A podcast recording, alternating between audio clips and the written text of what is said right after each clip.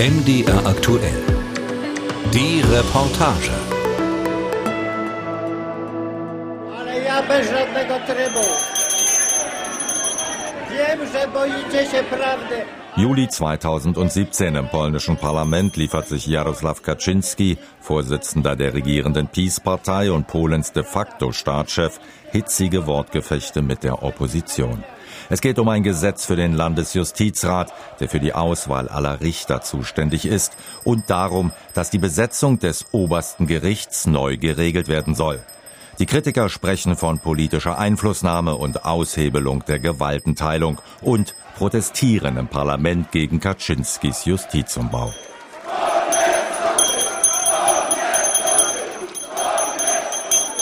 Wenige Tage nach dieser turbulenten Parlamentsdebatte leitet Brüssel wegen der polnischen Justizreform ein Vertragsverletzungsverfahren ein. Kaczynski spricht im peace-treuen Regierungsfernsehen von Einmischung in die inneren Angelegenheiten und einem permanenten Machtmissbrauch der EU-Kommission. Seitdem ist der Ton noch schärfer geworden, vor allem in den vergangenen Monaten. So sieht Polens Justizminister Zbigniew Schobro sein Land im Krieg mit der EU. Und auch Regierungschef Mateusz Morawiecki wählt in einem Interview mit der Zeitung Financial Times drastische Worte. Wenn Sie den dritten Weltkrieg beginnen, werden wir unsere Rechte mit allen uns zur Verfügung stehenden Mitteln verteidigen. Weniger martialisch gibt Morawiecki sich bei seinem Auftritt im EU-Parlament im Oktober. In der Sache aber bleibt der Gast aus Polen unnachgiebig. Dlatego nie możemy milczeć. Wir können nicht schweigen, auch nicht in diesem Saal, wenn unser Land ungerechterweise angegriffen wird. Ich weise hier entschieden zurück, dass europäische Politiker Polen erpressen und drohen. Nie zgadzam się na to, by politycy szantażowali i straszyli Polskę. Die Reaktionen fallen entsprechend deutlich aus.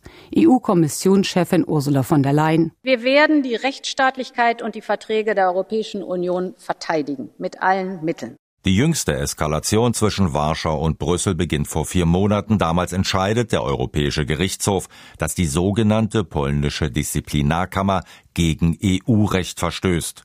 Sie soll regierungstreue Richter durch Gehaltskürzung, Versetzung oder Entlassung disziplinieren. Das polnische Verfassungsgericht urteilt daraufhin am 7. Oktober, dass nationales Recht über EU-Recht steht. Mit anderen Worten, das Urteil des EuGH ist für Polen nicht bindend. Hier geht es um die Souveränität Polens, wie Mateusz Morawiecki den Abgeordneten im EU-Parlament doziert. Ich sage es noch einmal. Höchstes Recht der polnischen Republik ist die Verfassung. Sie hat Vorrang vor anderen Rechtsquellen. Von diesem Grundsatz kann kein polnisches Gericht, kein polnisches Parlament, keine polnische Regierung abweichen. In Brüssel sieht man das grundsätzlich anders. Auch für Kommissionschefin Ursula von der Leyen, die eher auf Dialog und Diplomatie setzt, ist die rote Linie erreicht. Es ist ein einmaliger Vorgang, dass ein Verfassungsgericht eines Mitgliedstaates Artikel des Europäischen Vertrages in Frage stellt. Das trifft mitten ins Mark der Rechtsstaatlichkeit. Das hat es so noch nie gegeben. Und hinzu kommt, dass dieses Verfassungsgericht, das die Axt an die europäischen Verträge legt, selbst in seiner Legitimität in Frage steht. So sprechen Beobachter von einem Marionettengericht, weil das Verfassungstribunal die erste juristische Institution war, die die Peace nach ihrem Wahlsieg Ende 2015 auf ihre Linie brachte. Es werde immer deutlicher, dass Polen ein gravierendes Problem mit der Rechtsstaatlichkeit habe, meint der grüne EU-Parlamentarier Daniel Freund. Mit diesem Urteil, wo also ein illegitimes Tribunal ein Urteil von der Regierung bestellt gefällt hat, sagt ja im Grunde, wir finden, dass bestimmte Stellen im EU-Vertrag nicht mit der polnischen Verfassung vereinbar sind und sowieso hält sich auch die, die Regierung jetzt schon nicht an mehrere Urteile des Europäischen Gerichtshofs. Wenn man aber die Regeln in Frage stellt, sich an die Urteile nicht hält, dann hat man im Grunde die Rechtsordnung der Europäischen Union verlassen. In Wahrheit gehe es nicht um den Rechtsstaat, meint dagegen Sitschuaw Krasnodemski, der für die Regierungspartei Peace im EU-Parlament sitzt, sondern darum, dass Brüssel bei Werten Vorschriften mache etwa bei der Anerkennung gleichgeschlechtlicher Lebenspartnerschaften. Und Interpretationen, dass wir zum Beispiel uns aus einer europäischen Rechtsgemeinschaft ausscheiden möchten und so weiter, das sind äh, falsche Interpretationen. Jeszcze Polska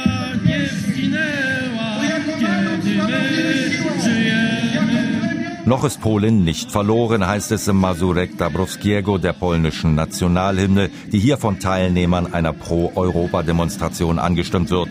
Angesichts der immer neuen Eskalationsstufen im Streit mit Brüssel wächst bei nicht wenigen aber die Sorge, dass Polen tatsächlich für Europa verloren gehen könnte. Die Liste der Verfahren gegen die polnische Regierung vor dem Europäischen Gerichtshof wird immer länger. Da kann man schon beinahe den Überblick verlieren, meint auch die SPD-Politikerin Katharina Barley. Die ehemalige Richterin ist Vizepräsidentin des EU-Parlaments. Man merkt, dass seit 2015 die polnische Regierung kontinuierlich daran arbeitet, die Unabhängigkeit der Justiz abzuschaffen.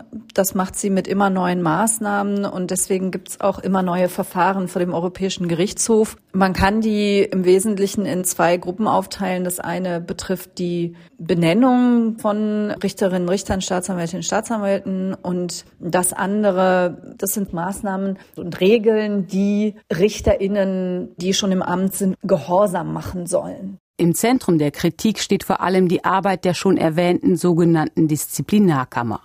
Dies könne die EU nicht akzeptieren, denn polnische Richter seien eben auch europäische Richter, sagt Daniel Kaspari, der Vorsitzende der CDU-CSU-Gruppe im EU-Parlament. Es geht da um die Glaubwürdigkeit der Europäischen Union und unserer Grundwerte. Und vor allem geht es auch darum, wir müssen sicherstellen, dass Urteile der polnischen Gerichte auch in ganz Europa gelten, sonst untergräbt es ja das Rechtsstaatssystem und das Gerichtssystem in ganz Europa. Die Verstöße gegen die Unabhängigkeit der polnischen Justiz und die Unterminierung des Rechtsstaates seien in der Geschichte der EU beispiellos, glaubt der Europarechtsexperte Klaus Zimmermann, der für eine der größten europäischen Kanzleien in Brüssel arbeitet. Natürlich bleibe es die innere Angelegenheit jedes Mitgliedstaates, wie er sein Justizwesen organisiert. Allerdings dürfen die Grundpfeiler wie die Rechtsstaatlichkeit und auch die äh, Gewähr eines durch Gesetz bestimmten Richters und die Unabhängigkeit der Justiz dabei nicht verletzt werden. Also einerseits genießen die Mitgliedstaaten diese Freiheit, die Gerichtsstruktur selbst zu gestalten. Sollten sie aber gegen die Grundpfeiler wie die Rechtsstaatlichkeit und die Unabhängigkeit verstoßen, dann kann die Union eingreifen. Doch ist die Debatte über den Vorrang des Europarechts kompliziert. Dieser Grundsatz hat sich im Laufe der Zeit anhand der Rechtsprechung des Europäischen Gerichtshofs entwickelt und der beruft sich dabei von Beginn an darauf, dass eine Rechtsgemeinschaft wie die EU ohne den Vorrang des Europarechts nicht funktionieren kann. Dem sind 2007 auch alle Mitgliedstaaten, darunter also auch Polen, gefolgt. Das große Problem aber ist, man hat diesen Grundsatz nicht explizit in die gemeinsamen Verträge geschrieben. Das jüngste Urteil des polnischen Verfassungstribunals, nachdem Europarecht dem polnischen Verfassungsrecht untergeordnet sei, ist damit eine klare Kampfansage an die EU, sagt der Europarechtsexperte Klaus Zimmermann. Es geht in diesem mittlerweile bereits seit fünf Jahren schwelenden Konflikt zwischen Polen und der EU wirklich um das Eingemachte, um den wesentlichen Kerngehalt der Europäischen Union als viel zitierter Wertegemeinschaft. Und diese viel zitierte Wertegemeinschaft, das ist kein äh, politisches Alltagsstatement, sondern das ist, äh, das ist einer der Grundpfeiler der EU, wie er in den Verträgen verankert ist, wo eindeutig im Artikel 2 des EU-Vertrags steht, die Werte, auf denen diese Union fußt, sind unter anderem die Gleichheit, die Freiheit, Demokratie, die Rechtsstaatlichkeit Einige Juristen wie der Europaparlamentarier Gunnar Beck von der AfD sehen das anders. Der EuGH habe seine in den Verträgen nicht klar definierten Kompetenzen eigenmächtig erweitert. Wenn die EU ihre Kompetenzen, wie sie in den Verträgen ausformuliert sind, überschreitet, so das polnische Verfassungsgericht, können die nationalen Verfassungsgerichte einschreiten und die Gültigkeit eines EU-Gesetzes in ihrem Rechtsraum suspendieren. Das ist nichts anderes als das, was das Bundesverfassungsgericht festgestellt hat, als es zu dem Schlusse kam, die EZB überschreite ihr Mandat mit ihren gewaltigen Anleihenkäufen. Polens Regierung kam das Urteil der Karlsruher Richter im Mai 2020 sehr gelegen, da sie es in ihrem Sinne deuten kann. Aber es gibt einen fundamentalen Unterschied zwischen der von der EU-Kommission ebenfalls angefochtenen Entscheidung des Bundesverfassungsgerichts und dem polnischen Fall, erklärt Tu Nguyen, Europarechtsexpertin beim Jacques Delors Center in Berlin. Denn die Führung in Warschau habe ein von ihr kontrolliertes Verfassungsgericht instrumentalisiert, um die EU-Rechtsordnung generell zu attackieren. Das war in Deutschland natürlich nicht der Fall. Auch hat das Bundesverfassungsgericht nicht grundsätzlich den Vorrang der EU-Verträge in Frage gestellt. Das Urteil bezog sich ja lediglich und ausnahmsweise auf einen sehr spezifischen Akt der Europäischen Zentralbank und halt nicht auf ganze zentrale Teile der EU-Verträge wie im polnischen Urteil. Und das Bundesverfassungsgericht hat auch nicht zu viel Kontrolle des EuGH moniert, ähm, wie das polnische Tribunal, sondern ja vielmehr gesagt, dass Luxemburg mehr hätte hinschauen müssen, dass es besser hätte kontrollieren müssen. Auch wenn die Reichweite des Urteils der polnischen Verfassungsrichter noch unklar ist, befürchten viele EU-Politiker, dass es der polnischen Regierung dazu dienen könnte, künftig weitere Urteile des EuGH zu ignorieren, umso mehr als Polens Regierung das bereits bei anderen europäischen Gerichten praktiziert nachdem beispielsweise der Europäische Gerichtshof für Menschenrechte im Mai entschied, dass die polnischen Behörden bei der Ernennung von Verfassungsrichtern Recht verletzt hätten, erklärte Ministerpräsident Morawiecki das Urteil für nicht bindend. Polens Rechtsstaatskrise ist auch eine Krise der EU, die seit Jahren zusehen muss, wie in einem Mitgliedsland die Unabhängigkeit der Justiz systematisch beschnitten wird. Es gehe da um nicht weniger als die Existenz der EU, wendet sich Iraxe Garcia Perez, die Chefin der sozialdemokratischen Fraktion im EU-Parlament, in einem dramatischen Appell an ihre Abgeordnetenkollegen. Wir stehen vor einer grundlegenden Entscheidung und dabei geht es um unsere Werte. Es ist alarmierend zu sehen, wie der Rechtsstaat in einigen Mitgliedstaaten zerstört wird. Und da genügt es nicht nur, seine Stimme zu erheben. Es muss Konsequenzen haben. Es gibt keine Demokratie ohne die Unabhängigkeit der Justiz. Wenn der Ruf nach Konsequenzen laut wird, dann richtet sich der auch an die EU-Kommission. Sie ist die Hüterin der Verträge, wie Präsidentin Ursula von der Leyen immer wieder betont. Tatsächlich hat die Kommission im Streit mit Polen über die Rechtsstaatlichkeit mehrere Optionen.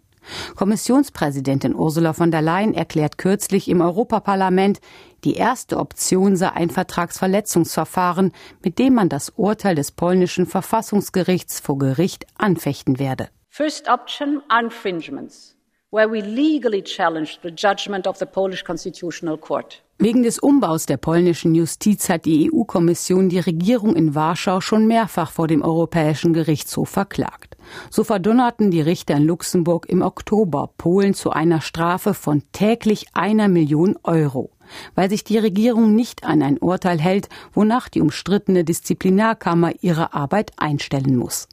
Polen ist nicht bereit zu zahlen, doch die Kommission sitzt in diesem Punkt am längeren Hebel, sagt der Europaabgeordnete Moritz Körner von der FDP. Selbst wenn Polen sagen würde, wir zahlen die Zwangsgelder nicht, dann gibt es die Regelung, dass Zwangsgelder des Europäischen Gerichtshofs automatisch von den Zahlungen der EU abgezogen werden können. Das würde bedeuten, dass Polen aus den Töpfen der EU weniger Geld erhält. Ministerpräsident Mateusz Morawiecki hat zwar unlängst angekündigt, dass die Disziplinarkammer in ihrer jetzigen Form abgeschafft werden soll, trotzdem arbeitet sie immer noch und manche fürchten, dass andere Gerichte die Aufgabe der Disziplinarkammer teilweise übernehmen können. Eine zweite Sanktionsmöglichkeit ist das sogenannte Artikel 7 Verfahren fortzuführen. Ein Verfahren, das angewendet wird, wenn in einem EU-Land die Grundrechte systematisch gefährdet sind und das gegen Polen bereits seit einigen Jahren läuft. Am Ende könnte das Land theoretisch seine Stimmrechte in der EU verlieren. Für Ursula von der Leyen ist es das starke Instrument des Vertrages. This is the powerful tool in the treaty and we must come back to it. Allerdings, dass Polen seine Stimmrechte in der EU verliert, gilt derzeit als ausgeschlossen. Denn alle anderen Mitgliedstaaten müssten dem zustimmen. Und vor allem Ungarn, gegen das ebenfalls ein solches Verfahren läuft, wird sein Veto einlegen, falls Polen sanktioniert werden soll. Für den grünen Europaabgeordneten Daniel Freund gibt es daher nur einen Weg. Wir haben in der Vergangenheit gesehen, Geld ist der einzige Hebel, der funktioniert. Polen zählt zu den größten Nettoempfängern in der EU, hat im vergangenen Jahr aus dem regulären EU-Haushalt rund 12,4 Milliarden Euro mehr bekommen, als es eingezahlt hat. Außerdem stehen dem Land 36 Milliarden Euro aus dem Corona-Hilfstopf zu, ein Großteil davon als Zuschuss, der nicht zurückgezahlt werden muss. Wegen des Streits über den Umbau der Justiz hat die Kommission dieses Geld bisher aber nicht freigegeben, denn es ist an Reformen gekoppelt. Und die Reformen müssen die länderspezifischen Empfehlungen erfüllen. Und eine langwährende länderspezifische Empfehlung für Polen ist die Wiederherstellung der Unabhängigkeit der Justiz. Und dazu zählt der Abbau der Disziplinarkammer, der Abbau des Disziplinarregimes, die Wiedereinsetzung der unrechtmäßig entlassenen Richterinnen und Richter. Ums Geld geht es auch bei einem Instrument, das in Brüssel Rechtsstaatsmechanismus genannt wird. Damit kann Ländern, die sich nicht an rechtsstaatliche Prinzipien halten, EU-Fördermittel gekürzt werden. Seit 1. Januar ist diese Regelung in Kraft, die Kommission hat sie aber noch nicht angewendet. Denn Polen und Ungarn klagen dagegen vor dem Europäischen Gerichtshof. Und solange der nicht entschieden hat, so eine Vereinbarung der 27 Staats- und Regierungschefs, soll die Kommission stillhalten. Vor kurzem aber hat die Brüsseler Behörde zumindest einen informellen Brief nach Warschau geschickt, in dem sie die aus ihrer Sicht bestehenden Mängel beim Rechtsstaat aufzählt und die polnische Regierung auffordert, sich dazu innerhalb der nächsten zwei Monate zu äußern. Damit aktiviert die Kommission allerdings noch nicht den Rechtsstaatsmechanismus, der Brief ist nur eine Vorstufe. Dementsprechend enttäuscht äußern sich einige Europaabgeordnete. Eine Mehrheit des Europaparlaments hat ihrerseits Druck auf die Kommission gemacht und sie vor dem Europäischen Gerichtshof verklagt, der Grund Untätigkeit. Zwar hat diese Klage selbst aus Sicht des Rechtsdienstes des Parlaments keine große Aussicht auf Erfolg, trotzdem ist sie richtig, meint Moritz Körner von der FDP. Es ging auch einfach darum, alle Möglichkeiten zu nutzen. Wir haben jetzt als Parlament leider fast keine anderen Möglichkeiten, Druck auf die Kommission in dieser Frage zu entwickeln. Und deswegen haben wir auch dieses Instrument genutzt, weil es uns wirklich darum geht, schnell tatsächlich dafür zu sorgen, dass hier eine harte Linie gezogen und Rechtsstaatlichkeit in Europa geschützt wird. Es darf keine Rabatte mehr auf Rechtsstaatlichkeit geben. Und so ist der Konflikt zwischen der polnischen Regierung und der EU auf einer anderen Ebene auch ein Streit zwischen dem Europaparlament und der Kommission.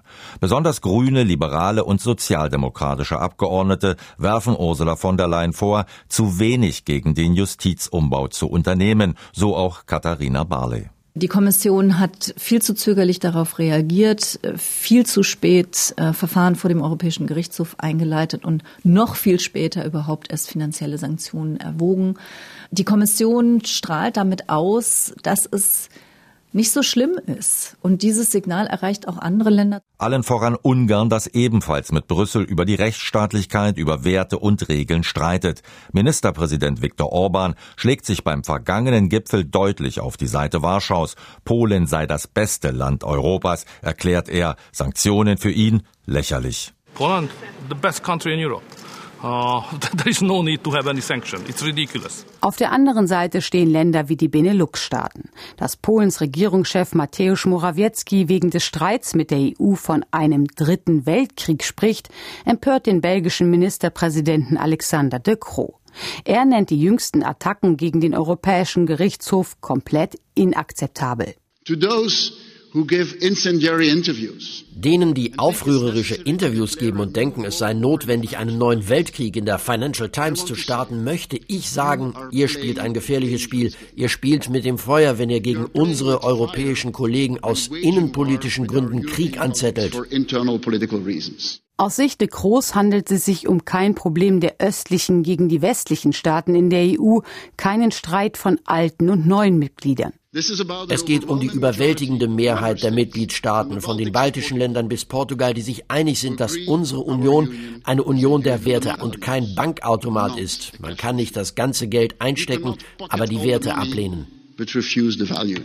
Über die Unabhängigkeit der Justiz dürfe es keine Diskussion geben, findet die polnische Oppositionspolitikerin und Europaabgeordnete Rosa Thun. Die Bevölkerung in ihrem Heimatland sei mit Blick auf den Justizumbau gespalten, erzählt sie. Das Urteil des Verfassungsgerichts zum EU-Recht stößt im Lager der Peace auf Zustimmung und auch noch weiter rechts, während Zehntausende in Warschau genau dagegen protestieren. Rosa Thun betont aber auch, man müsse den Bürgern vermitteln, dass man über Europa nicht sie spricht, sondern wir, dass das unsere Institutionen sind, dass das ein Recht ist, das wir zusammen erarbeitet haben, unser Recht, das die Regierung nicht respektiert.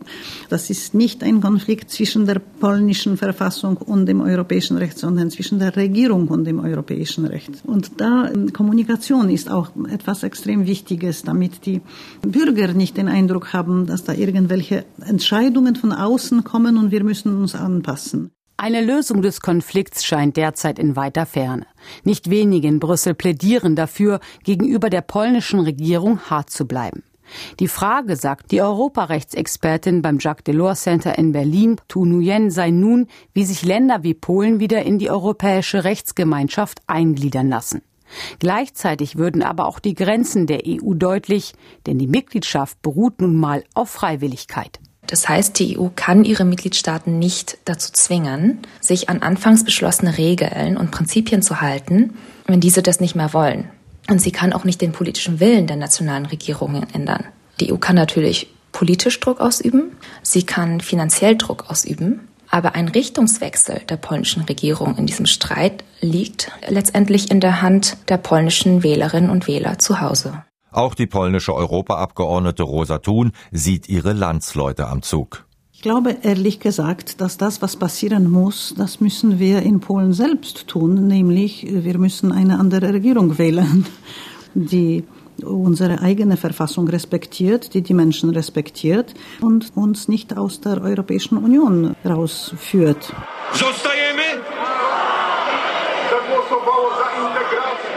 Wollen wir in der EU bleiben? fragt der Redner auf einer Kundgebung in Warschau. Ja, antwortet die Menge. Die Zustimmung zur EU ist im ganzen Land sehr hoch. Mehr als 80 Prozent wollen in der Union bleiben.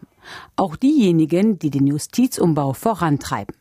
Ministerpräsident Mateusz Morawiecki schließt einen Austritt Polens, den Polexit, jedenfalls aus. Die europäische Integration ist für uns eine zivilisatorische und strategische Entscheidung. Wir sind in Europa. Hier ist unser Platz und das wird sich auch nicht ändern. Wir wollen Europa wieder stark, ehrgeizig und mutig machen. Nur wie diese EU aussehen soll, da gibt es grundlegende Unterschiede zwischen Brüssel und Warschau. Differenzen, die die EU selten so erschüttert haben und die zu einer grundlegenden Modernisierung der Union führen könnten oder zu ihrem Zerfall.